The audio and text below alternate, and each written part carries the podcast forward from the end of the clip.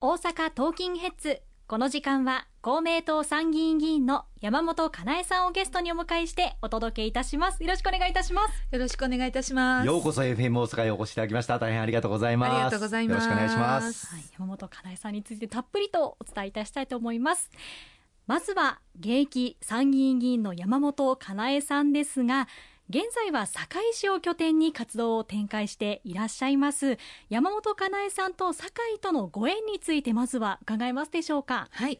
実は小学校時代に堺の隣の泉市っていうところに住んでまして、はい。小学校4年生まで住んでたわけなんですけれどもその時家族でですねよく堺に行って乾袋のくるみ餅って知りません？あちょっとすみません。初めて。ぜひ行っていただきたいと思うんですけど、そういったあのくるみ餅を食べたりですねはやってお店あるじゃないですか。焼肉屋さんとかですね家族でこう一家団らんで行ったあの思い出がたくさん詰まった地があの堺ということでございましてなんか懐かしい思いもありながら今堺、えー絶賛活動中でございます。あーなるほど、はい。昔からじゃあよく行っていた思い出があるはい。場所がはい堺なんですね、はいその堺のあの魅力をここでちょっとたっぷりとご紹介いただきたいんですけれども。改めてですね堺っていろんな顔のある街だなと思ってます、あの、はい。石川さんもよくご存知の通り物の始まり何でも何でも堺堺って言われるんですよね。よく言いはい。あの鉄砲もですよね。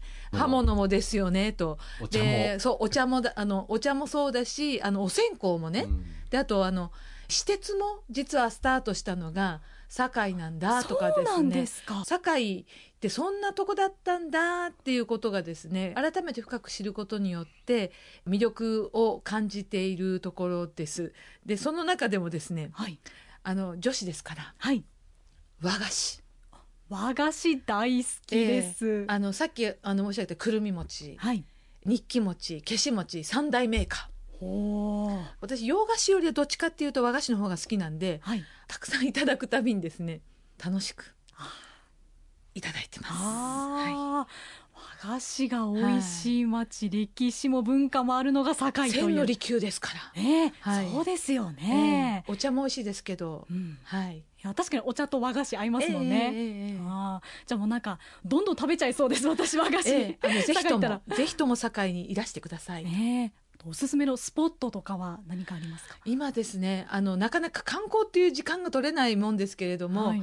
あの自転車博物館ってうん。石川さんあ行かれました、ね。あのぜひまたあの本当に自転車ね堺あの有名なところでありますけど自転車も初めてうん。堺なんですよ。そうなんですか？そうそうそうそうえーもう初めてのことはたくさん今知ってるんですけど、そういった意味ではあのいろいろ魅力のあるところでもありますし私あの個人的にはですね堺の旧港にですね灯台があるんですね。はい。この後も話になると思うんですけどトルコにも似たような灯台がありましてね、はい。なんかすごく懐かしい思いでいつもその風景の絵を見てます。ああいいですね、はい。その風景もぜひ見たいなと思はい。いますね、あとですね。山本かなえさん外務省に入省されてましたけれども、はい。まあ、石川さんも外務省はい。出身というこ外務とですけど、省時代から大変にお世話になっていた。のが山本かなえさんです。いやお世話になっていたのは私の方でございます。そのつながりというのはどういうつながりだったんでしょうか？あの私はトルコ語で、えー石川さんアラビア語の専門家でということで同じ中東仲間でですね。でかつあのすごい私の方が先輩のように思われてるかもしれないんですが1年しか違わないんですよ。そこ強調しなくてもいいと1思う年しか違わないんですよ。一年違えばもう大先いや輩いやいやいや1年しか違わないもんでなので同じ時期に日本でちょうどあの、ね。かぶって研修もさせていただきましたしでちょうど私がトルコにいた時にシリアに石川さんが研修されてた時に私が行ったんですよねシリアの方に、その時に、い、あのいろいろと案内をしてもらいました。まあ、同じ関西の出身でもありますし、はい。同じ中東の地で、はい。まあ、トルコ語とアラビア語なんで言葉は違うんですけれども、まあ、同じ中東圏ということで、はい。あの一緒になって頑張ってました。はい。ととその外務省在外研修時にトルコイスタンブール大学ええ。大学院にはい。行かれたということなんですけれども、はい。はい。トルコを選んでいた理由っていうのはどういう理由なんでしょうか、えっとですねあの大学の3年生から専門課程に入っていくんですけれどもその時にちょうどあのオスマントルコ史っていうのをですねはい。大学時代に学ばせていただきまして。そう専攻されてたんですあね、はい。大学時代からトルコを専攻してたんですか？一応あの一応ねうん。あそれはあそうなんです。ねあまり深く聞かないでね。あの、あの大学にあまり行ってなかったので、あまり深く聞かれると困るんですけれども、ね。あの大学行かないでちゃんと卒業してますので、ええすごい。あのなんですけどオスマントルコ史を一応勉強してましてでそれで外務省に入るときにトルコ語を第一希望にしたんです。はい。それで第一希望が叶いましてでトルコ語にと。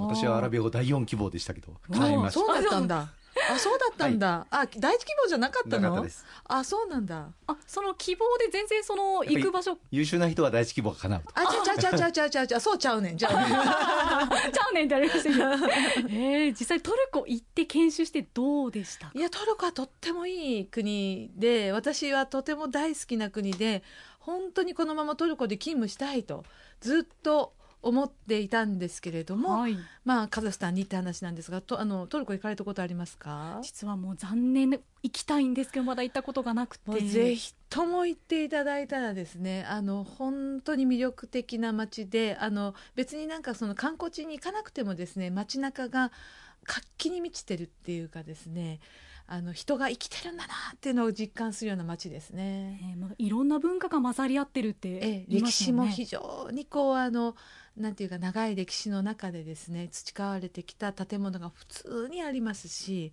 またあの人懐っこくってとってもあのいい街ですえね。ー日本とも歴史も深いつながりありますもんね親日的な国ですし「海南」っていう映画ご存知ですかね？あのはいエルトゥルール号事件っていうのが和歌山のはい串本沖のところでですね、船が座礁した時にトルコのあオスマントルコの時代にですねその船が座礁したのを和歌山の串本の人たちが自分たちの財を投げ打ってあのこう食料であったりいろんな形でですね支援をしていただいてその後ちゃんとトルコまで帰ることができたっていう、はい多くの方が亡くなられたんですけれども生き残られた方はちゃんと戻してくださったっていう歴史から始まって。はい。